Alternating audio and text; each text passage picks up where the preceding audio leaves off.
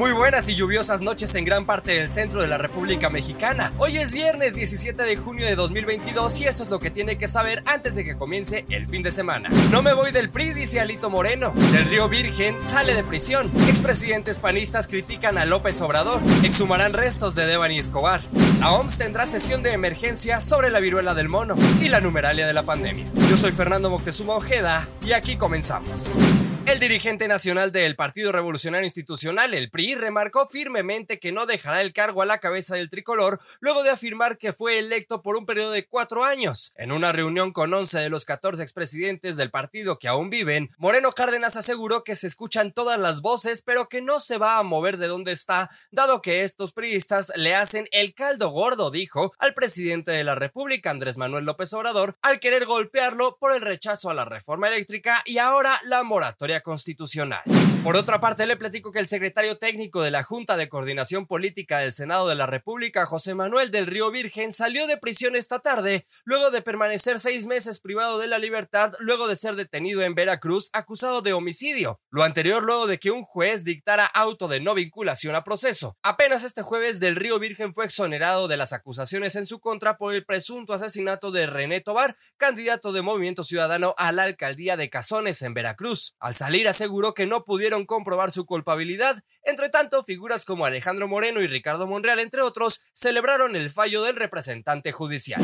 En otro orden de ideas, le platico que a través de su cuenta de Twitter, el expresidente de México, Felipe Calderón Hinojosa, indicó que el gobierno federal no había vacunado a los niños contra COVID-19 por necedad, así lo dijo. Lo anterior luego de que el subsecretario de Prevención y Promoción de la Salud, Hugo López Gatel, anunciara el inicio de la vacunación de los menores de 5 a 11 años de Cabe señalar que la dosis que se aplicará proviene de la farmacéutica Pfizer, de la cual el gobierno mexicano compró ya 8 millones de dosis. Pero además, luego de esto, los expresidentes Calderón y Vicente Fox criticaron también la gestión contra el crimen organizado del presidente Andrés Manuel López Obrador, luego de que Calderón sostuvo que si los militares no actúan eh, contra los ataques, el ciudadano queda indefenso y los criminales pueden hacer lo que se les dé la gana. Dicho al que se sumó el guanajuatense y señaló Qué vergüenza, López. La estás regando feo. Así lo dijo. No eres presidente de México, eres un farsante. General secretario, qué vergüenza.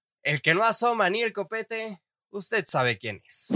Cambiando de tema, le platico que el próximo 30 de junio serán exhumados los restos de la adolescente Devani Susana Escobar Basaldúa. Usted recuerda el caso, quien fue hallada luego de casi dos semanas de búsqueda en Nuevo León. Esto porque el perito que estará a cargo de un nuevo estudio para determinar las causas de la muerte de la joven dio positivo a COVID-19. El subsecretario de Seguridad Local, Ricardo Mejía, informó que el miércoles 15 de junio se realizó una reunión de seguimiento en Nuevo León en presencia de familiares de Devani y miembros del grupo interinstitucional encargado de la investigación, así como miembros del gobierno federal y Parqué. Cabe recordar que los primeros análisis realizados por elementos de la Fiscalía de Nuevo León revelaron que la joven estaba viva cuando accidentalmente cayó al tanque del motel. Y ya casi para despedirnos le comento que la Organización Mundial de la Salud convocará al comité de emergencia el jueves de la próxima semana para evaluar si el brote de viruela símica representa una emergencia de salud pública de interés internacional. Ese es el nivel de advertencia más alto emitido por la agencia de la ONU, que actualmente se enfoca en la pandemia de COVID-19 y la poliomielitis. Hasta ahora ha habido 1.600 casos confirmados y 1.500 casos sospechosos de viruela símica y 72 muertes en 39 países de acuerdo con cifras de la OMS.